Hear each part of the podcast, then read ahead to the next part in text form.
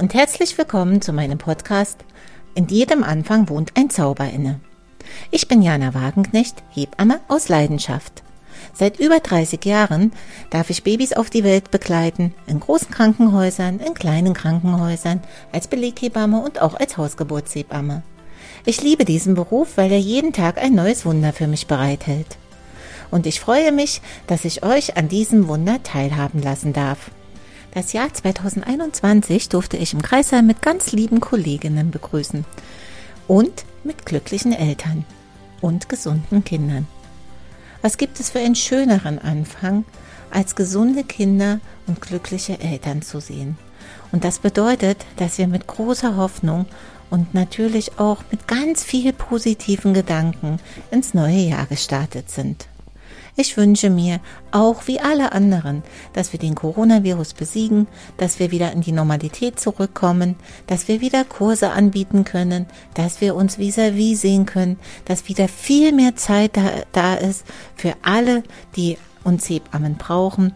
Also, dass das Wunder der Geburt auch wirklich wieder mit weniger Angst behaftet ist. Ich habe ganz liebe Freundinnen, die in diesem Jahr, Mitte dieses Jahres, ihre Babys erwarten und die gerade am Anfang der Schwangerschaft natürlich in Sorge waren, wird es irgendwelche Probleme geben, kann der Coronavirus meinem Baby schaden, ist es gut, eine Pränataldiagnostik zu machen. Und da möchte ich heute anfangen, mit euch ein kurzes Statement abzugeben. Die Pränataldiagnostik ist eine ganz tolle Sache. Ne? Wir können unsere Babys schon in der 13. Woche so genau inspizieren, dass wir wissen, das Herzchen ist gut, der Rücken ist gut, ne? Sogar das Geschlecht kann man schon sehen mit der Pränataldiagnostik, mit den guten Ultraschallen. Allerdings ist es so, dass manchmal auch Verunsicherungen dabei sind.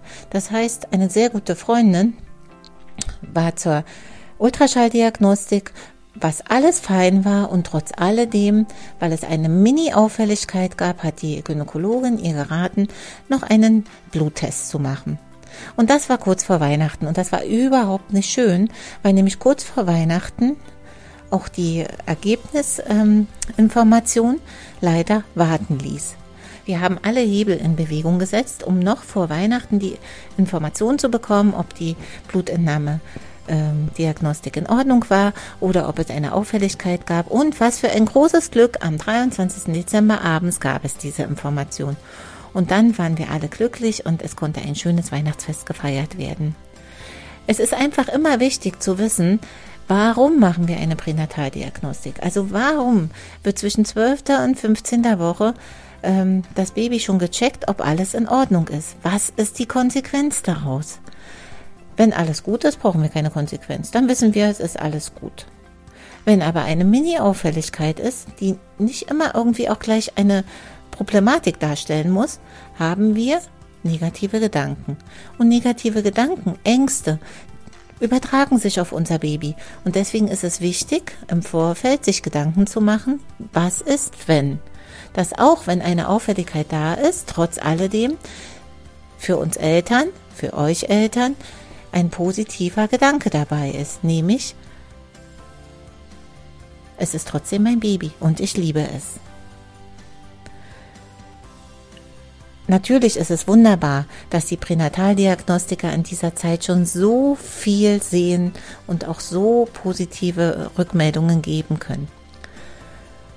Unser Baby kriegt alle Emotionen mit. Also schon von dem Moment an, wo es entsteht, wo die Eizelle befruchtet ist, kriegt unser Baby unsere Emotionen mit. Und wenn wir in der Schwangerschaft mit vielen Ängsten konfrontiert werden, haben wir leider auch ein ängstliches Baby. Deswegen versucht eure Ängste zu umzuwandeln in positive Gedanken. Das bringt euch und eurem Baby ganz viel Freude. Und dann wächst unser Baby und dann kommt es zu so einer wunderschönen Situation, die ich unlängst hatte, dass mich eine Kollegin gebeten hat, in der Nachbarschaft flott mal vorbeizuschauen, weil dieses Baby so schnell auf die Welt kommen möchte, dass sie selber es nicht geschafft hat und gerne der Frau aber die Möglichkeit geben wollte, auch eine Hebamme bei ihrer Geburt dabei zu haben. So hatte ich das große Glück, eine wunderschöne Wassergeburt zu begleiten, eine liebevolle Familie kennenzulernen und einfach auch in eine Situation gebracht zu werden, ohne das vorher geplant zu haben.